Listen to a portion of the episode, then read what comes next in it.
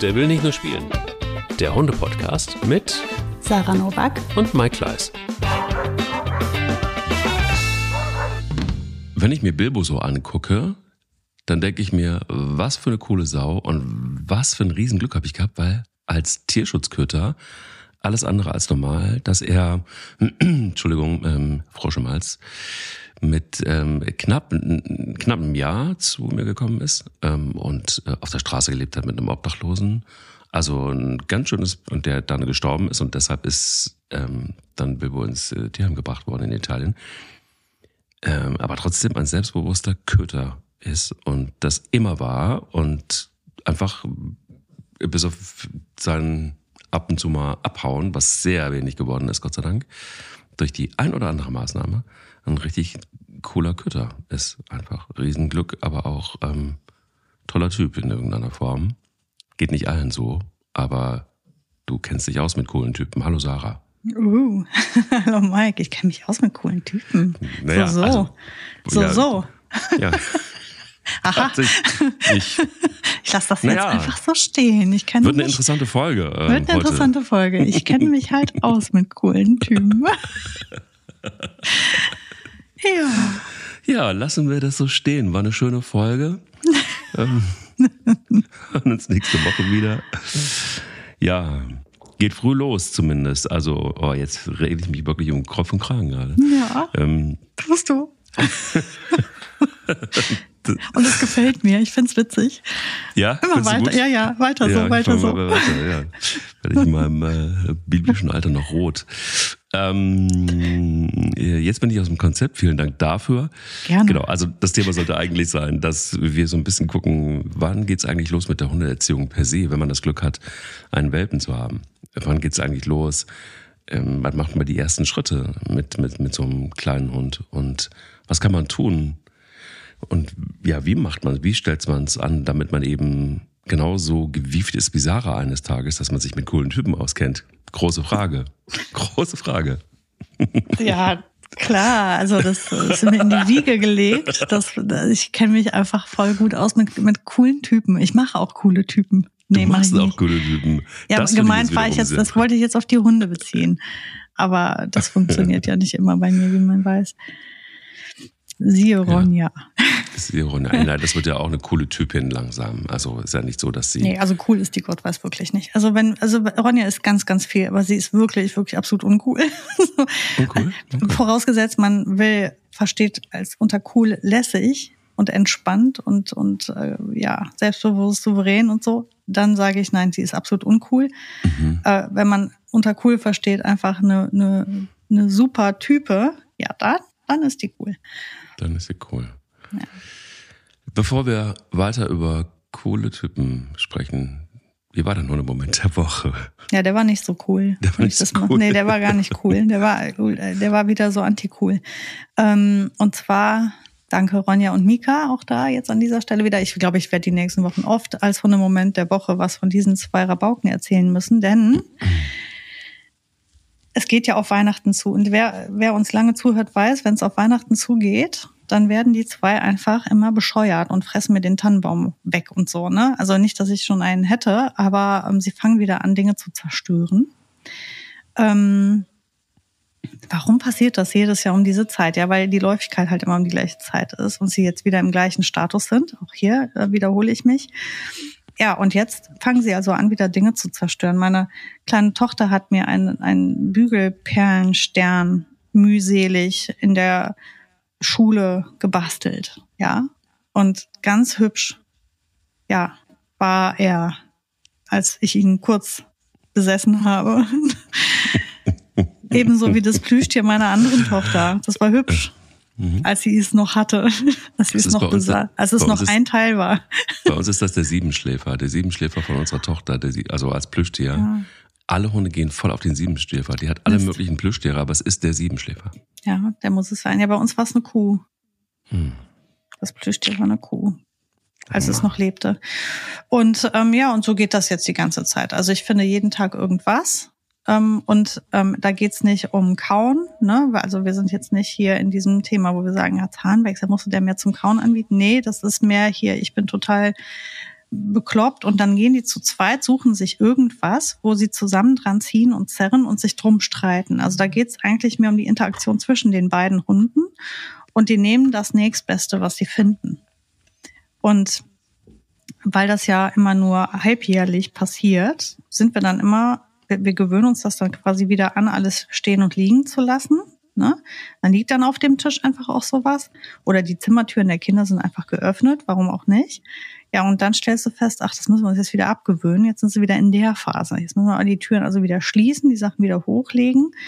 Und ich kann dir eins sagen, keiner von beiden Hunden macht das alleine. Das heißt, hätte ich jeweils diesen Hund alleine, hätte ich das Problem wahrscheinlich gar nicht, weil das ist eine, eine, eine Teamdynamik. Die sind von einem anderen Stern, die beiden. Ich sage es dir. Jetzt ist heute mein Auftrag, diese, durch dieses Haus laufen, Dinge, die wir nicht mehr brauchen, zusammensuchen und auslegen, damit sie, damit sie sich daran vergehen. Alte Schuhe oder so. Man sollte die zerpflücken. Ja. Ein interessantes, immer wiederkehrendes Problem. Ich habe das, ich habe das auch. Ähm, inzwischen nicht mehr so stark. Aber wenn man Kinder hat, dann liegen ja andauernd irgendwelche Sachen irgendwie auch rum und die sind dann auch gerne Opfer und das nervt zu derbe. Ähm, Im Moment haben wir es gut im Griff. Ich bin gespannt. Also vor allem, wenn die Lieblingssachen dann irgendwie angenagt werden oder so, das ist alles richtig doof. Mhm. Der Siebenschläfer ist jetzt nicht so wahnsinnig wichtig. Also für unsere Tochter zählt eher der äh, gute Nachthase zum Beispiel. Das wäre bitter, wenn der irgendwie angegriffen würde. Mhm. Ähm, genauso auch wie ähm, ähm, was haben wir? Na, es gibt noch einen guten Nachthasen, es gibt aber auch einen Langohrhasen. Wäre auch bitter. Also Hase ist, ist, ist hoch im Kurs und auch ein Bär. Ähm, ja, die ganzen das, Tierchen. Ne? Ja, die ganzen Tierchen. Aber Siebenschläfer ist jetzt nicht so auf der Dann ist ja nicht so ganz oben. Ja, die Kuh hat Leni zur Geburt bekommen. Das fand ich jetzt nicht so witzig. Naja, das ist aber so und die werde ich wieder zusammenpflücken, fliegen, flicken, flicken, pflücken. Also Sarah. Ich werde sie wieder zusammenflicken, wie so viele Sachen hier in diesem Haus geklebt und repariert und zusammengesetzt wurden, wo man halt sieht, da war wohl mal ein Hund am Berg. Mhm. So ist das eben, wenn man zwei junge Hunde sich ins Haus holt. Wobei die beiden ja jetzt gar nicht mehr so jung sind. Es dennoch noch machen. Und jetzt, was kann ich da, dagegen tun? Ich könnte natürlich anfangen, auf die Lauer zu gehen, um sie mal zu erwischen, weil das machen sie natürlich nicht, wenn ich daneben stehe. Die sind ja auch nicht blöd. Das machen sie entweder, wenn ich nicht im Haus bin, also gar nicht zu Hause bin, oder ich bin jetzt gerade hier am Podcast aufnehmen. Ich wette mit dir. Ich wette mit dir. Wenn ich gleich rausgehe, finde ich wieder was. Ich weiß es. oh, das ist. Ja, die wissen das schon. Und dann kannst du ja auch, ne, wenn du die nicht in Flagranti erwischst und ach, diese ganzen Leiden eines Hundehalters. Aber das Ding ist, die sind dabei so unglaublich niedlich, ja, ja, das ist das und Problem. Süß. Das, das macht's ja nicht einfacher. Ne? Wenn du dann, dann rausgehst und dann eigentlich auch das siehst, dann bist du wütend und dann siehst du die und dann gucken sie dich so an, so wie, wie ja, wie eine Karikatur von sich selbst. Die gucken gerade so lustig halt. Ne? Ja, ich meine, gut, nachträglich schimpfen ist ja eh nicht. Also von daher kannst du ja auch einfach sagen, na, schwamm drüber. Ich hol mal den Kleber. Ja, so sieht's aus. Und dein Hundemoment der Woche? Oh Mann, der war Ach, ich weiß, ich weiß nicht, ich weiß gar nicht, wo ich anfangen soll. Ich versuche es einigermaßen kurz zu machen. Also Pelle hat ja mit durch seine langen Ohren immer mal wieder das Problem mit den Ohren innen drin, mit Ohrenentzündungen zu kämpfen. Jetzt war es so, dass das eine Ohr ständig entzündet ist. So, ich hangel mich von einem Tierarzt zum nächsten. Und mir wird was erzählt von Immunkrankheit, Immunsystem geschwächt, ähm, ba, ba, ba, ba, ba, irgendwie, du, dann kennst du diese ganzen Geschichten mit ähm, Antibiotikum ins Ohr rein und waschen und durchspülen und so weiter. Und dann diese ganzen Sachen, die du vom Tierarzt kriegst, ähm, dann, dann wird das auch noch ins Ohr reingemacht und dann schüttelt sich der Hund und dann kommt das ganze Zeug, fliegt raus. Entschuldigung, oh, da wird mir schlecht, wenn ich so, das so. Dann riecht das, dann ist das ein Gematsche und es ist Wahnsinn. Damit war einfach jetzt Schluss habe ich beschlossen. Und habe mich einfach so ein bisschen auf mich und meine Intuition und auf mein Verständnis und keine Ahnung verlassen. Und ähm, ich, das heißt, sag's einfach, wie ich es gelöst habe, das Problem. Denn es ist jetzt gelöst. Ich habe drei Sachen genommen. Also getan. Ich habe einmal noch relativ viel Antibiotikum hier im Haus gehabt Und ähm, der Kollege hat erstmal eine Antibiotikumkur bekommen von mir. Parallel dazu habe ich ihm jeden Tag zweimal die Ohren mit lauwarmem Kamillewasser ausgespült. Also erstmal so reinlaufen lassen, dann das Ohr so vorsichtig durchgeknatscht. Ne, am Anfang natürlich Aua und, und Quietsch, Quietsch. Wurde dann von Tag zu Tag besser. Und dann schütteln die sich das ja alles raus. Aber es war auch eitrig, so das. Ne? Deshalb war ganz klar, Antibiotikum kommst du nicht drumrum. Kamille. Und dann waren die Ohren auch, weil er sich logischerweise auch mit dem, äh, mit dem Fuß, mit den Krallen immer mal wieder gekratzt hatte, waren die Ohren auch wund innen drin. So, das heißt, ich habe dann noch eine Manuka-Honigsalbe genommen, die antiseptisch wirkt und bakteriell auch einiges abkillt, habe ich nur auf diese wunden Stellen gemacht. Abwechselnd Manuka-Honig mit einer Zinksalbe in, im Wechsel. Mhm. Drei Tage. Der Hund war komplett ruhig wieder. Das sapschte nicht mehr, das machte nichts mehr, ist alles gut. Der kriegt jetzt noch äh, zwei Tage länger Antibiotikum und die Ohren werden jetzt wirklich zweimal die Woche gespült. Konsequent. Ohne Wenn und Aber. Lauwarmes Kabülerwasser und ähm, dann eben ähm, noch ein bisschen, wenn da irgendwas wund ist oder so, dann eben einfach mit der, diese Manuka-Salbe ist einfach sehr, sehr, sehr gut gewesen. Du, erledigt das Thema. Und ähm, ich mache da irgendwie ein halbes Jahr rum und äh, also also Tierärzte, ich habe gute Tierärzte teilweise, teilweise nicht, aber ich habe irgendwann habe ich einfach den Kanal voll gehabt. Ich habe einfach nicht mehr eingesehen, dass ich jetzt ein halbes Jahr mache ich darum und ähm, ich bin jetzt irgendwie weit entfernt davon, jetzt irgendwie ähm, einen Tierarzt zu blamen. Aber ich muss dir auch sagen, manchmal ist, wenn man so ein paar Jahre Hundeerfahrung hat, dann irgendwie doch ganz gut, sich zu besinnen und mal aktiv zu werden. So, mein Learning für diese Woche. Amen. Ja gut, aber das machst du ja auch als äh, in der, ich sag mal, Menschen-Thematik. Du hinterfragst ja immer ein bisschen auch alles, ne? weil ähm, das ist ja auch gerade bei Kindern, man, man ähm, kennt sie am besten, man weiß am besten, was bisher gewirkt hat. Mhm. Ähm, ich habe das ja ist mit meiner Tochter mal erlebt bei einem Bruch. Ne? Der wurde einfach von den Ärzten nicht, nicht erkannt und auch nicht wahrgenommen und nicht ernst genommen. Aber ich habe gemerkt, das Kind hat wirklich starke Schmerzen an der Stelle. Und ähm, wäre ich nicht so beharrlich geblieben und hätte auf noch mehr Röntgenbilder gepocht, an anderer Stelle gemacht dann, ähm, hätte wäre dieser Bruch einfach nie behandelt worden. Ja. Ne? Und das ist halt so, ähm, bis der mal erkannt wurde. Und da, da musst du halt an irgendeinem Punkt sagen, nee, so hilft das nicht. Also so wie, wie wir das jetzt machen, so sehe ich das nicht. Und mhm. du bist beim Tier natürlich auch so ein bisschen mit der Anwalt. Und äh, ich glaube, Tierärzte tun immer das, was sie, was sie für richtig halten. Also ich glaube nicht, dass irgendein Tier, ne, das ist ja, immer, ähm, immer alles nach bestem Wissen und Gewissen. Ich habe ja auch da so einige, sowohl mit Frieda als auch mit Boogie, ähm, so, so, so Arien, so Tierarzt-Arien wegen der immer gleichen Dinge, ne, wo man sich auch denkt, Mensch, also irgendwie ist da der Knoten drin. Ähm, aber man muss immer irgendwie noch mit überlegen und noch mit nachfragen, sich umhören, zweite Meinung einholen. Also alles das, ja, oder wie bei dir jetzt einfach nochmal was anderes probieren.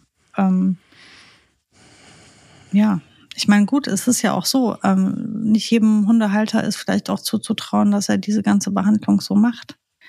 Also ich habe das jetzt bei der Maus meiner Tochter erlebt, ähm, wo die Tierärztin halt auch zu mir gesagt hat, na ja, könnt ihr das denn umsetzen, denn das so zu, zu machen mit der Maus? Ich klar gesagt habe, nee, auf keinen Fall. Mhm. Irgendwie jeden Tag zweimal die Maus sichern, festhalten, der das reindrücken, das arme Tier, nee, das mache ich nicht. Mhm. Da, muss ich, muss ich mir was anderes einfallen lassen. Mhm. Ne? Aber ähm, auch da muss man ja mitgucken. Vielleicht entscheiden deswegen Tierärzte manchmal auch für eine andere Behandlungsmethode, weil sie einfacher umzusetzen ist für den Halter. Weißt du, wie ich meine? Mhm.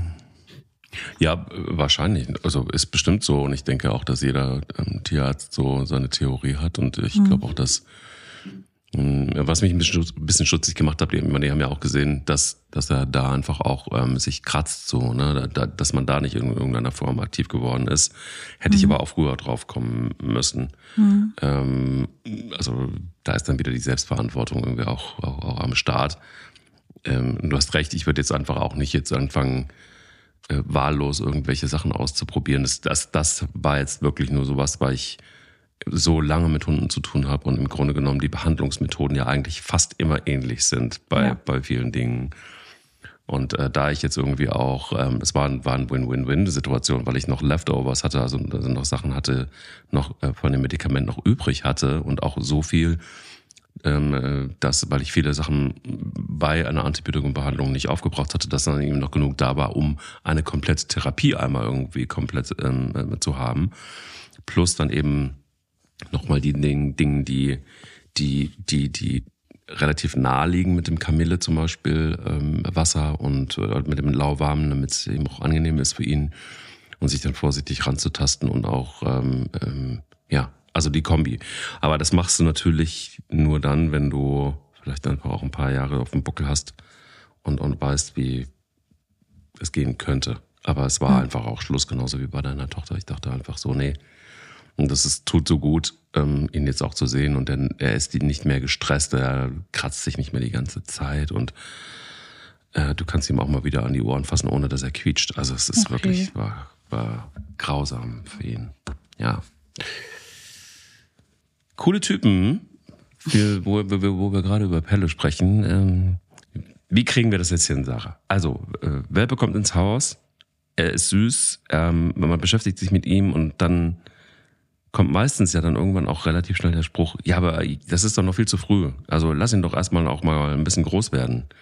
Hm, auf dem Weg zum coolen Typen, wann fange ich denn damit an mit der Erziehung und wie? Und äh, was ist eigentlich notwendig, um einen selbstbewussten Hund zu haben dann irgendwann eines Tages? Hm. Da kommt ja auch ganz viel Genetik mit ins Spiel, ne? Also ah. Ah. ich finde das so ganz schwierig. Also es gibt natürlich Typen, die bringen ganz viel schon mit und dann gibt es Typen, die bringen recht wenig davon mit. Ähm, das hat mit so viel zu tun. Also einmal natürlich das Genetische, dann wie war die ähm, Trächtigkeit der Mutter? Also war sie eine entspannte Hündin, als sie getragen hat, oder war sie vielleicht auch gestresst? Also hast du ja oft im Tierschutz, ne? Gestresste Hündin hat dann auch gestresste Welpen ähm, um ein cooler Typ zu werden oder ein entspannter, selbstbewusster Typ zu werden, ist das natürlich ein suboptimaler Start. Vor allem, wenn deine Mutter dann weiterhin gestresst ist, kann die aber auch, also ich sage Tierschutz kann dir aber auch genauso bei einem Massenproduzenten passieren, hat man ja auch schon das Thema, ne? Mhm. Also ein Züchter, der viel zu viel Action in der Bude hat oder ähm, also ich, es gibt kaum was, was eine Hündin mehr stresst wahrscheinlich als ähm, die ganze Zeit Leute, die an ihre Welpen drangehen oder so das macht alles gestresste Welpen. Ne? Ähm, die saugen das dann förmlich mit der Muttermilch schon auf, den Stress, und dann werden die auch gestresst oder unsicher oder ängstlich oder nenn es wie du willst. Also gibt's ja viele, viele Gesichter. Ähm, von daher ist das schon mal Teil Nummer eins. Ähm, was bringt der Hund mit, wenn er dann in dein, also wenn er einmal vor dir steht, hast du ja schon eine Vorgeschichte zu dem Hund. Und die ist schon sehr ausschlaggebend dafür, wie es weitergehen wird. Also hast du einen Hund, der aus einer ganz entspannten Situation, und die kann auch im Tierschutz passiert sein, ne? also ähm, ich möchte jetzt nochmal ein ganz dickes Ausrufezeichen hier hinpacken. Mhm. Nicht jeder Hund aus dem Tierschutz wurde durch eine gestresste Mutter geboren oder hat in den ersten Monaten unheimlichen Stress gehabt. Das ist überhaupt nicht zwangsläufig so, ne? Ähm, kann aber sein oder ist auch nicht gar nicht so unwahrscheinlich, dass es so ist. Und äh, wenn du deinen Hund bei eBay schießt, kann das genau, ist das mindestens genauso wahrscheinlich, wie wenn du den aus der, aus irgendeinem Shelter im Ausland holst. Ähm, von daher, ähm, ja, guck dir mal erst den Welpen an, den du da hast. Ne, das ist schon mal Punkt eins. Und ähm, deswegen finde ich das, ich sage das deswegen alles, weil ähm, wenn man es nicht sagen würde, würde das ja bedeuten, dass es ausschließlich bei uns liegt, wie cool ein Hund wird. Mhm. Und das wäre ja total fatal, sowas zu sagen, weil das einfach nicht stimmt. Ähm, wir können so gut es geht Einfluss nehmen, aber ähm, das heißt nicht, dass wir alles noch wieder verändern, richten oder retten können. Oder wir können auch einfach viel kaputt machen, was gut war. Und wir haben es dann ähm, versemmelt. Entschuldigung, ich glaube, bei uns wird irgendwo in der Nachbarschaft gebohrt. Ah nee, das ist ein Hubschrauber, der gerade über mein Haus fliegt. Verzeihung für den Wenn Namen. der landet, sag Bescheid. Also wenn du los musst, dann. ja, ich werde abgeholt, natürlich. weißt du von wem? Von einem echt coolen Typen. Von dem, ich wusste es. Ich wusste es. Da ist so ein wirklich echt cooler Typ mit einem Hubschrauber, der. So, sorry, Leute, ich muss dann jetzt mal. ähm, Nee, jetzt wieder Spaß beiseite. Ähm, ich, ich sag mal so, du bekommst einen Hund, das ist äh, optimalerweise jetzt, äh, wenn du da noch viel Einfluss nehmen möchtest, ist es jetzt von mir aus ein Welpe. Der ist irgendwas zwischen acht und zwölf Wochen, wenn er bei dir ankommt, in aller Regel. Wenn er aus dem Tierschutz kommt, ist der vier Monate alt, weil vorher da aber nicht aus dem Ausland. Ah ja gut, er kann ja aus dem deutschen Tierschutz kommen, dann ist er womöglich auch jünger. Ähm, kommt er aus dem ausländischen Tierschutz, ist der mindestens 16 Wochen alt, weil erst dann hat er ja die nötigen Impfungen, um über die Grenze zu kommen. So, mit 16 Wochen ist die Prägephase quasi schon zu einem ganz großen Teil abgehakt. Das heißt, hier, wenn du an dem Punkt bist, kannst du jetzt nur noch also was heißt nur noch, du kannst natürlich noch ganz viel machen, aber nicht mehr so viel wie in den Wochen davor. Diese, diese Zeit zwischen der achten und der 16. Lebenswoche, das ist ja die maximale Zeit, die du hast, wenn du jetzt einen Hund beim Züchter holst. Manche geben die Welt mit acht Wochen ab, manche mit zehn, manche mit zwölf und so weiter. Ähm, der Zeitraum, der ist sehr, sehr, sehr prägend für die Hunde. Da kannst du unglaublich viel machen, was sehr ähm, großen Einfluss nimmt auf die auf die Entwicklung des Hundes. Das ist natürlich Glück, wenn man das hat, diese Zeit. Wenn man sie nicht hat, ist es aber auch nicht dramatisch. Aber ähm, das muss man einfach so sagen, diese acht Wochen sind wertvoll, was die Prägungsarbeit angeht. Auf der anderen Seite ist das auch die Zeit, in der man am meisten gute Nerven braucht als Hundehalter und deswegen auch am meisten Fehler machen kann, weil ähm, die Welpen sich in aller Regel völlig anders verhalten, als man erwartet hat, vor allem wenn es der erste ist. Ähm, und die machen so viel Mumpitz und so viel Quatsch und die verhalten sich so viel anders, als man dachte, dass man dann auch eher ungeduldig ist oder die Hunde einfach nur schnell müde machen möchte oder irgendw irgendwelche Dinge tut, die vielleicht nicht für die Souveränität und Entspanntheit eines Hundes sorgen, sondern den eher hochpitchen. Ähm, ich persönlich würde, wenn ich einen Welpen hole, immer den Fokus auf das Soziale, also in den ersten Wochen das, den Fokus auf das Soziale setzen und auf unsere Beziehung. Ähm, das wäre so das, wo, also ich würde nicht anfangen, also das kannst du parallel machen, weil das nett ist, auch um sich die Zeit zu vertreiben. Aber wenn du Sitzplatz Fuß mit dem Welpen nicht machst, ist das ungefähr so wichtig wie gar nichts. Also es ist halt völlig pups egal. Das braucht's überhaupt nicht. Das kann man in der Zeit üben. Es, es wird aber überhaupt nichts ändern. Das kannst du auch einfach ein halbes Jahr später machen, wenn du willst. Ähm, der Hund wird genauso Fußplatz und Sitz machen. Auch wenn du es nicht als Welpe mit dem trainiert hast. Mhm. Viel wichtiger ist, geh mit dem Hund in Situationen, in denen er Stress ausgesetzt ist. Üb mit ihm dort zur Ruhe zu kommen. Üb mit ihm dort zu erleben, alles ist in Ordnung. Üb mit ihm dort, wenn du verunsichert bist, dann kommst du zu mir. Ähm, hier ist dein Schutzbereich. Ich passe auf dich auf. Ich beschütze dich. Ich nehme dich auch hoch, wenn es nötig ist. Wenn du erschöpft bist, dann bin ich für dich da. Ähm, das sind die wertvollen Dinge in dieser Zeit, die man machen kann mit einem Hund ähm, oder sollte. Also ihn nicht überfluten mit diesen Erlebnissen, aber wenn du sehr regelmäßig, mehrmals die Woche ihn in Situationen bringst, also in Stresssituationen bringst, ich sag mal, ins Restaurant gehen, in Supermarkt oder also nicht Supermarkt, da darfst du ja nicht rein, aber in Geschäfte, also in Kleidungsgeschäfte oder sonstiges, Einkaufszentren, Bahn fahren, Bus fahren, ähm, in die Innenstadt gehen, an irgendwelche touristischen Orte, wo viel los ist, wo viele Menschen sind, wo es laut ist, irgendwo hin, wo eine Kapelle spielt oder sonst was, irgendwas, was laut ist, wo dein Hund hingeht und sagt, das stresst mich jetzt, wo du dann sagen kannst, ja, dafür bin ich jetzt da. Komm zu mir, hier bekommst du Schutz, hier bekommst du Sicherheit wir setzen uns jetzt hier hin, du wirst sehen, es passiert nichts Schlimmes, du kannst dich an mich lehnen. Ähm, das wären so die Themen, die ich als allererstes machen würde mit dem Hund. Und ich sag dir, wie es ist. Ich mache das mit den Hunden, also jetzt mit der Ronja habe ich es nicht gemacht, weil da war der Zug 100 Prozent abgefahren. Ähm, bei der Mika habe ich das auch gemacht. Und die war, wie alt war die denn? Zehn Monate oder so. Da war die weit aus der Prägephase raus. Das war trotzdem das Erste, was ich mit der gemacht habe.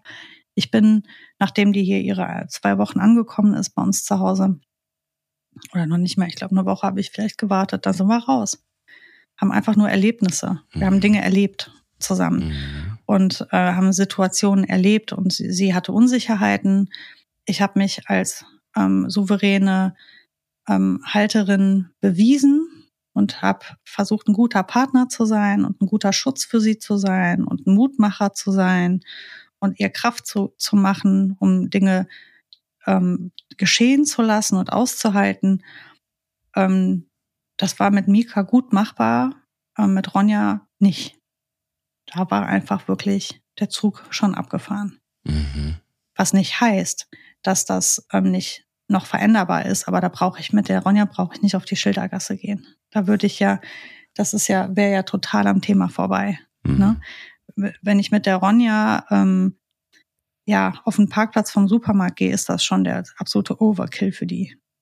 Also das wäre schon alleine, dass da viele Autos sind und dass da viele Menschen sind und dass da die diese Einkaufswagen klirren und das Tüten rascheln und hinter ihr und neben ihr und vor ihr und überall was passiert, das ist für die schon so hardcore krass. Wenn ich mir jetzt vorstelle, diesen Hund mit in die Innenstadt zu nehmen, absolut nicht dran zu denken.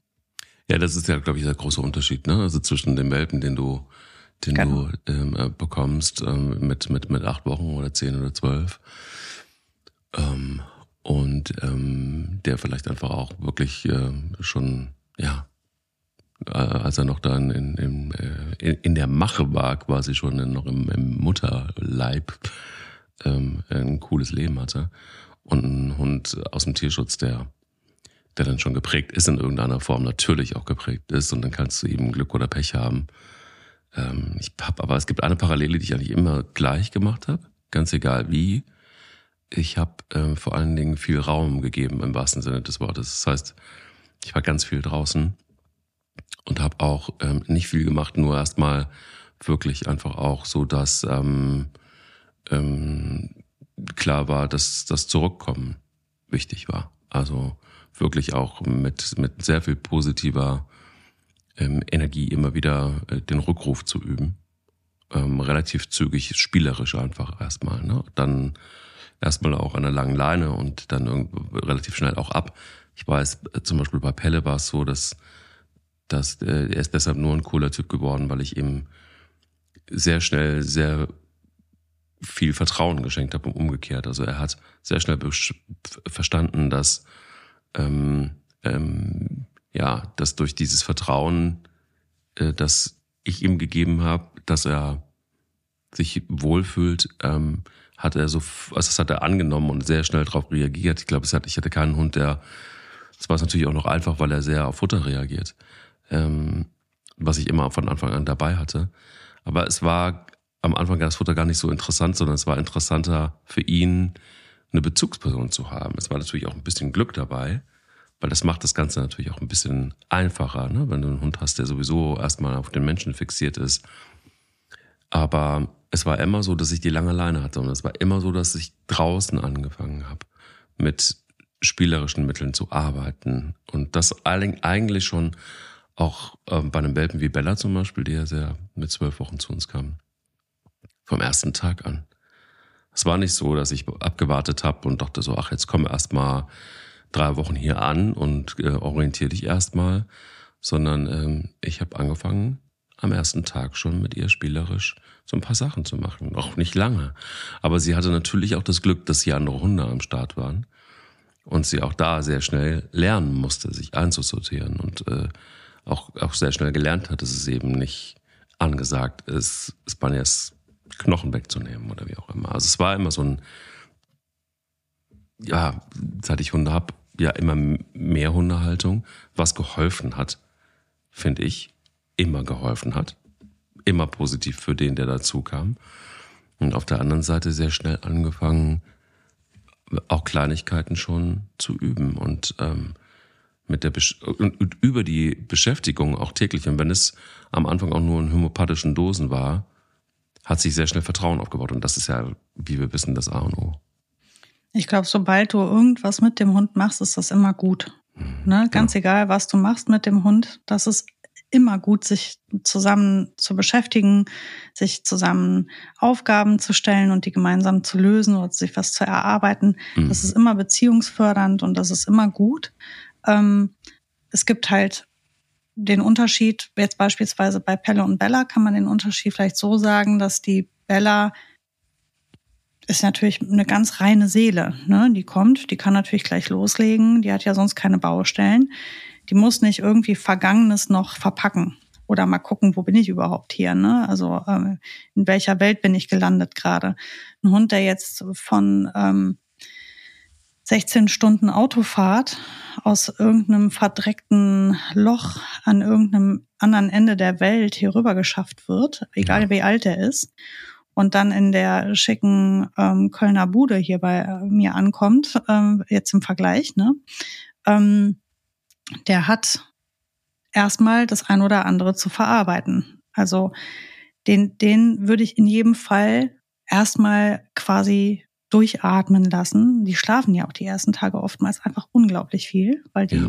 fix und fertig sind von ihrer Anreise, weil die fix und fertig sind von den vielen Eindrücken. Und ähm, die ich meine, man muss ja auch mal überlegen, wie übergriffig das ist, was wir da machen mit diesen Hunden. Ne? Also mhm. ähm, die, da, wo sie waren, da hatten sie die Situation für sich geklärt. Ja, dann kommt da irgendeiner, schnappt sich die einfach mal, packt die in den Wagen, schifft die 16 Stunden, drei Länder weiter, so in etwa, packt die da wieder aus, alles anders. Die Luft anders, das Wetter anders, die Menschen riechen anders, alles ist anders, weil die Ernährung hier anders ist und Hunde riechen das. Ähm, das heißt, die müssen erstmal, äh, stellen sie fest, sie steigen aus dem Auto aus und sind in einer anderen Welt. Ja, jetzt kommt irgendeine irre blonde Hundetrainerfrau, ja, schnappt sich diesen Hund und, äh, ähm, und guckt den stundenlang an. Ach, ist der toll, ach, ist der süß. Der Hund versteht die Welt nicht mehr. Die ganze Aufmerksamkeit nur für ihn. Ja, da waren auch zwei andere Hunde oder ein anderer Hund. Aber das ist ja, die kommt aus einem Umfeld, da sind ja 200 Hunde, da sind die ein, zwei Hunde auch nichts mehr Besonderes. Ne? Für die ist vielleicht viel verrückter, dass da viele Menschen sind, die sich die ganze Zeit um sie bemühen. Das muss ich auch erstmal verpacken. Ne? Und ähm, das ist halt so, das muss man sich halt schon vor Augen halten, was das bedeutet für die Hunde, ganz egal wie alt die sind. Ne? Auch wenn das ganz junge Hunde sind, die aus dem Ausland kommen. Der eine erholt sich schnell, der andere weniger schnell. Die Mika ist super, hat einen richtigen Schnellstart bei uns hingelegt. Die ist super gut angekommen. Die hat aber auch hundertprozentig eine super coole Mutter gehabt. Und ja, die hat irgendwas auf der Straße, ist ja aufgelesen worden, kein Schimmer, was da gewesen ist vorher. Man weiß, weiß ja niemand. Äh, die war alleine, ja. Ähm, aber irgendwie muss es der ganz gut ergangen sein, weil die hat, die hat ein stabiles Inneres. Ja, die ist natürlich hier und da mal unsicher, weil es trotzdem immer noch ein Hund ist mit Erfahrung. Aber die hat, also die, zu der würde ich sagen, das ist eine coole, selbstbewusste Hündin. Ne, die hat wirklich, also die hat, ja, mein lieber Mann. Ähm, zu genau der gleichen Zeit wurde dieser andere Hund, der in mein Zuhause gekommen ist, ja auch als Welpe kam die in den Verein. Aus dem Verein, also die ist ja mit, mit wenigen Wochen, ist die zu Pan gekommen, die Ronja. Mhm. Alleine die Wochen davor, also die, ich spreche von den ersten acht Lebenswochen, haben den Schaden verursacht, den wir heute an dem Hund sehen. Mhm. Zumindest sage ich mal zu 70 Prozent. Die übrigen 30 Prozent des Schadens entstanden durch das viele Hin- und Herreichen dann nachher. Ähm, aber die, die, die Basis, die dicken 70 Prozent ihrer, ihrer Schäden sind entstanden in ihren ersten acht Lebenswochen. Da, das kann man anders, was da passiert ist, ist, ist auch egal eigentlich jetzt im Nachhinein. Ne? Aber ja. das kann man schon mal so festhalten, weil die ist nämlich mit acht Wochen schon im Verein gewesen und war geschützt und sicher. Und das heißt, ja, so sieht's halt aus. Und das dazu, was alles vorher schon passiert. Und das ist das, was der Hund mitbringt. Und da musst du halt gucken, ähm, das hat auch viel mit der Rasse wieder noch nachher zu tun. Also ich sehe das ja in den Welpenkursen, wie unterschiedlich die da reinkommen, wie unterschiedlich die auf den Platz laufen, die Hunde. Da gibt's welche, die kommen rein wie Rambo, ja. Dicke Schultern, die Brust quillt vorne über, die haben einen kerzengeraden Rücken, der Blick geht nach vorne, die sagen, jetzt, hallo Leute, hier bin ich. Und jetzt räume ich hier mal auf. Und dann gibt's andere, die kommen, das sind auch vielleicht sogar ganz tolle Hunde aus einer super Zucht, die kommen auf den Platz und du siehst, ach du Scheiße, wo bin ich hier? Hier sind ja noch ganz viele andere, andere Menschen, andere Hunde. Scheiße, was mache ich? Mhm. Ähm, und das ist das Potenzial des Einzelnen. Und das kannst du nicht berechnen. Da gibt es keine Formel für, sondern du musst gucken, wen habe ich da. Und grundsätzlich kannst du, egal welchen Hund du hast, dir zwei Sachen vornehmen. Beziehungsarbeit, 100% Beziehungsarbeit, das ist das, was du eben meintest, mit dem Hund was arbeiten, sich etwas erarbeiten, Dinge erleben, rausgehen, Probleme lösen zusammen und Ruhearbeit. Also lernen, zur Ruhe zu kommen, obwohl um einen herum viel passiert. Wird total unterschätzt. Die meisten Leute ähm, finden das alles witzig, da kommt nochmal der Ball geflogen, nochmal der Ball geflogen. Der Hund ist am Ende völlig überfordert, dreht total durch, beißt um sich und so verstehen sie die Welt nicht mehr. Ähm, ganz viel Ruhearbeit machen. Also auch einfach mal in den Park gehen, sich hinsetzen, den Hund zur Ruhe kommen lassen. Das ist einfach etwas, das kannst du oder solltest du so früh wie möglich auch schon üben mit dem Hund. Wird ganz oft vergessen. Da kommt ja eins dazu, du hast es gerade eben angesprochen und das finde ich ganz elementar. Es ist ja überhaupt nicht gesagt, dass der Hund das total geil findet, dass er, also, also Tierschutzhund, ne? Du hast gesagt, er hat sich das, der hat sich arrangiert, der fühlt sich vielleicht sogar in seinem Rudel da in diesem Tierhandel auch ganz wohl. Für uns ist es so, dass wir diese Verhältnisse da gar nicht so richtig schön finden, aber wissen wir, ob der Hund das nicht total geil findet und Kumpels und total gut und der hat da eine Chemie um sich rum, die einfach total gut ist und da könnte er für immer leben und das ist für ihn überhaupt gar kein Problem. Ähm, dann kommt er, also in Form von ähm, Bilbo zum Beispiel, ich glaube am Anfang fand er das nicht so richtig geil, dass er ähm, plötzlich, er hatte wohl augenscheinlich eben immer nur einen Menschen für sich alleine. So, dann ist er plötzlich in einem Rudel. Dann gibt's hier andere Menschen. Dann ist der äh, nicht, kann er nicht so frei sein, wie er das wohl war.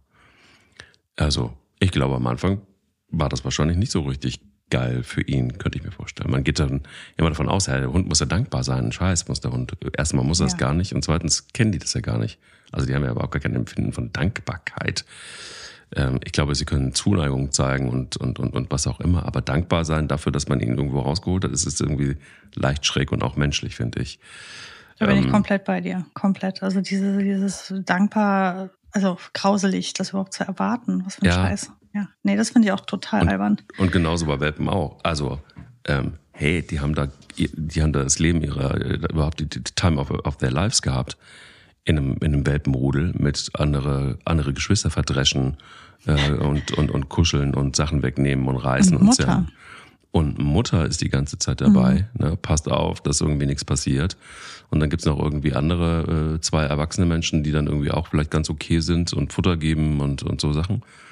So, aber warum denn aus dieser kuscheligen Wurfkiste raus plötzlich äh, in, in, in kalten no Novembertag und äh, das sind dann irgendwie andere Menschen, es riecht anders, äh, man ist alleine. Ist das geil? Nee, ist überhaupt nicht geil. Deswegen, die haben oft erstmal ein Trauma, wenn die mhm. ankommen. Nicht mhm. alle, ne? Aber echt, das genau wie du sagst. Dieses aus dieser, aus dieser Sicherheit heraus, die werden da rausgerissen, in Auto gepackt, weg. Alles neu und dann sollen sie das alles super toll finden. Ja, absolut. Und das geht ja schon los irgendwie. Äh, äh weißt du, du wirst da, äh, gerade spielst du noch irgendwie, verdrückst du noch irgendwie äh, deinen, deinen kleinen Bruder und dann wirst du irgendwie, äh, sitze plötzlich hinten in so einem BMW X5 irgendwie alleine hinten drin. Das ist doch auch irgendwie ein Kackgefühl und wirst da irgendwo anders hingefahren und weißt mhm. nicht, wo es schießt. Also ich glaube einfach wirklich, dass ähm, man so ein bisschen immer mal wieder auch gucken muss, dass ähm, ja, dass man nicht einfach nur den eigenen Blickwinkel hat und den eigenen Egoismus, äh, der da am Start ist. Und ich sage das deshalb, weil wir ja auch, ähm, wir haben ganz oft drüber gesprochen, aber man kann es nicht auch genug sagen, weil wir während der Pandemie, äh, da waren ja wirklich ganz, ganz viele, die völlig ausgefreakt sind und, und äh, sich Hunde angeschafft haben und gar nicht wussten, wie, wie geht's eigentlich nach Corona weiter. Also man sieht es ja jetzt, dass ganz viele Firmen einfach wieder dazu kommen, dass alle wieder in den Offices sind, ganz normal wie vorher auch. Oder mindestens drei Tage. Was machst du da mit dem Hund? Ja, der Hund landet natürlich dann mehr und mehr, landen in Tierheimen und sind überfüllt. Ähm, also ich, manchmal, äh, ja, wir wollen natürlich gerne Hunde haben und ja, wir wollen gerne mit ihnen zusammenleben, aber so um jeden Preis und, und haben wir immer den Blickwinkel, der gesund ist, ist die Frage. Auch wenn es um, naja, um das Selbstbewusstsein eines Hundes geht, sind wir da wirklich auch immer fähig, das aufzubauen? Oder ist es eine gute Idee, dann doch mal den einen oder anderen Hundetrainer zu befragen? Und deshalb machen wir auch den Podcast, weil wir vielleicht hoffentlich mal so einen einen oder anderen Akzent setzen können. Ähm, aber ich finde es elementar, immer mal wieder in die Rolle des Hundes zu schlüpfen und eben dann festzustellen, nee, der will nicht nur spielen, sondern der hat vielleicht auch einen Weg zu gehen mit uns zusammen im besten Fall, wenn wir mit dem Hund arbeiten. Und das ist ja auch was, was wir immer wieder hier im Podcast sagen, mhm. dass es äh, wahnsinnig wichtig ist, eben das nicht nur als Kuscheltier und als Spielzeug ähm, zu benutzen, sondern wirklich zu verstehen, dass das ein Lebewesen ist, das unsere Aufmerksamkeit, Verantwortung braucht, das aber auch gearbeitet werden will in irgendeiner Form und noch muss, damit das funktioniert und auch Freude damit verknüpft sein kann. Komplex, aber manchmal verrutscht meiner Meinung nach so ein bisschen auch der, der Blickwinkel. Ja, ich glaube, dass auch oft, ähm, ähm, wie soll ich sagen, also die, ich sehe sehr viel, sehr oft Menschen, die unglaublich viel auf ihrer Liste stehen haben. Ne, wenn der Hund kommt, dann, dann mhm. kommt da so eine Liste und die muss quasi weggearbeitet werden. Diese Liste besteht oftmals aus Tipps von anderen Menschen, von rechts und links und geradeaus aus dem Buch, aus dem Fernsehen, der Nachbar, der einer, der den Hund hat, die Schwester, was weiß ich, ne? Von überall her kommen die, die vielen Tipps. Und der Mensch schwimmt da drin, in diesen vielen Ansagen anderer Menschen. Mhm. Ähm, da kommt jetzt ganz, was ganz weit in den Hintergrund rückt, ist die Erkenntnis, dass der Hund gerade einen riesigen Verlust erlitten hat und aufgefangen mhm. werden muss und dass die Beziehungsarbeit im Vordergrund steht. Und ähm, dann dieses ganze, ja, ähm, der muss in, in 0, nix muss der Stuben rein werden, der muss, der darf keinen dies, der darf jenes nicht. Also oft werden diese Hausregeln stehen sehr weit vorne im, im Vordergrund. Ähm, dann wird re relativ zügig ähm, gibt es Probleme, weil der Hund an der Leine nicht vernünftig läuft. Erst will er nicht mit, dann rennt er ewig vor. Ähm, also es sind ja so viele, es sind ja auch ich meine, jeder, der, der einen Hund in dem Alter bekommen hat, wird sich jetzt gerade wiedererkannt haben, als ich das beschrieben habe, weil das einfach immer so ist. Ähm, die sind alle so, die Hunde. Die machen das alle. Die sind alle, ähm, haben die, können die sich nicht lösen, wenn die rausgehen am Anfang, ja. Und keiner stellt sich die Frage, warum das so ist. Ja, ähm, ich gehe mit dem Welpen raus. Ich gehe mit dem vier, 15 Stunden spazieren, bin überall mit dem gewesen. Er hat sich nicht gelöst. Kaum kommen wir in die Wohnung, pinkelt er rein. Haben wir in der vorigen Folge besprochen, warum das so ist. Ja, aber die Frage stellt sich keiner, sondern dann wird mit dem Hund geschimpft, weil er in die Stube rein ist. Ja, aber eigentlich hast du den gerade vier Stunden massiv überfordert. Ja, der hatte totalen Stress. Der konnte sich nicht lösen, weil alles, was um ihn rum passiert, ihn so hart davon abgelenkt hat, mm, mm. Ähm, sich zu lösen. Ja. Ähm, du hättest dich mal besser mit dem in den Park gesetzt, eine Viertelstunde oder eine halbe Stunde auf eine Bank und hättest den einfach nur diesen Ort kennenlernen. Das hätte schon völlig gereicht. Dann hätte er sich auch draußen gelöst. Mm. Aber man wird so gepusht und gedrückt von anderen Menschen und man sieht dann, wie die alle mit ihren Hunden joggen gehen und Radfahren und die laufen überall rum. Ja, nur hast du jetzt halt einen Welpen oder einen, ist auch egal, muss auch kein Welpe sein. Ist ein zehn Monate alter, ein eineinhalbjähriger Hund, der gerade aus dem, aus dem, irgendwie, egal woher, zu dir hinvermittelt wurde, der kommt jetzt mal erst an. Der kommt jetzt mal erst an und ihr kümmert euch mal um eure Beziehung ihr macht zu zweit Dinge. Ihr kommt, ihr, ihr seht zu, dass, äh, dass der zu dir kommt, wenn du ihn lockst, dass er seinen Namen lernt, dass, dass der mal verschiedene Orte kennenlernt. Du fährst mal mit dem ein bisschen Auto. Was meinst du? Das ist schon so viel für den, so viel.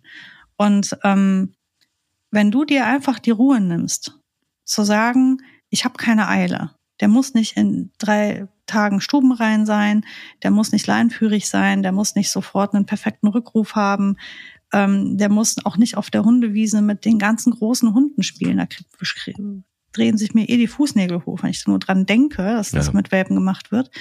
Ähm, erstmal lernen wir zwei, wir machen erstmal nur Beziehungsarbeit. Es geht erstmal nur um den Hund und mich, beziehungsweise um den Hund und die Familie. Und das zu Hause. So, da lasse ich mich gerne auch in einem Welpenkurs begleiten. Da gehe ich einmal die Woche hin, dann hat er mal eine Viertelstunde noch mal ein Erlebnis da ähm, begleitet und dann kann ich da Fragen stellen und Sachen besprechen. Und ansonsten kümmere ich mich mal erst darum, dass der Hund lernt, sich an, an, mir zu orientieren, sich auf mich zu verlassen, zu lernen, es gibt ganz viele verschiedene Orte, an die wir gehen können, die teilweise einfach total übermannend sind. Aber ich weiß, ich äh, kann mich hier, ich habe meinen menschlichen Partner, der unterstützt mich. Und wenn ich das als Ziel mir setze, dann ist die Wahrscheinlichkeit, dass ich einen coolen, selbstbewussten Hund mir heranzüchte, viel höher, als wenn ich den am Anfang durch alles durchschleife, was man mir da auf diese Liste gepackt hat und den völlig überfordere und der am Ende ein totales Nervenbündel wird. Und da spreche ich nicht von einem Angsthund-Patienten aus dem Tierschutz. Ich spreche einfach von einem Hund, der überfordert wurde, der Erlebnisse nicht fertig verarbeitet hat, der in Situationen geschmissen wurde, ohne dabei unterstützt zu werden und deswegen jetzt irgendwelche äh, vielleicht Ängste entwickelt, die sonst gar nicht da gewesen wären oder der nervös wird, wenn er Kinder sieht, weil er einfach nur noch rennen will, weil man dem 100 Jahre Ball geworfen hat, statt erstmal mit dem zu üben, mal ruhig zu liegen. Hm. Ja, ähm, also das sind so die Punkte, ähm, die mich immer wieder so, so ärgern, ist, dass die Umwelt und ja, und die Medien so einen großen Einfluss auf unser Verhalten haben, wenn wir so ein Tier bekommen, statt das, weil ich bin mir sicher, jeder, der in sich reinhört, wird wissen, das ist alles ein bisschen viel gerade. Wir machen mal der Reihe nach, wir machen mal langsam, wir lernen uns mal kennen. Das machst du ja mit deinem Baby auch so. Ne? Und wenn du in eine neue, in einen neuen Arbeitsplatz kommst, meinetwegen, du kommst, da, da wirst du ja auch nicht direkt ins Feuer ge, ge, ähm, gestellt oder solltest du zumindest nicht, sondern man, man wird eingearbeitet, man kommt mal erst an, man akklimatisiert sich, man lernt die Kollegen kennen, man guckt mal erst zu, ähm, man findet sich erst mal ein. Das ist jetzt ein sehr entferntes Beispiel, aber vielleicht greifbarer, um zu verstehen, dass jeder, jeder, jede Seele ihre Zeit braucht, um erstmal zu begreifen, wo bin ich, wer ist da um mich rum, sind hier Gefahren oder nicht und wo bekomme ich meinen Schutz, wo bekomme ich meine Sicherheiten und wir alle wissen, wie stressig das ist, weil es ist ja manchmal im Leben eben nicht so, man wird dann mal ins Feuer geschmissen und dann weißt ja, wie du dich fühlst damit. So, jetzt mach das mal mit so einer ungeschützten kleinen Welpenseele. Ne? Oder Hundeseele. Ja, äh, du hast aber was angerissen, was mich wirklich zu Tode nervt. Ich habe so den einen oder anderen Bekannten, der sich komplett seine Informationen nur aus Social Media rauszieht. Und ich gibst du, also ich nutze die so sozialen Netzwerke wirklich oft und häufig und ähm, auch beruflich für mich wichtig und alles gut. Und ich finde, es hat auch einen besonderen Charme und ist alles, äh, alles, alles super. Bin sofort auch Team Social Media von mir aus. Aber ich reagiere total, auch hier zu Hause, ich reagiere total allergisch, wenn ich irgendwie, guck mal, guck dir das mal an, hier, das ist doch, das wird dann als die Wahrheit tatsächlich wirklich auch so aufgenommen. Ähm, und da wirklich großes Appell an alle da draußen, ihr habt es mit Lebewesen zu tun. Und ähm, äh, Empathie gibt's nicht im App Store und gibt's auch nicht in den sozialen Netzwerken überall.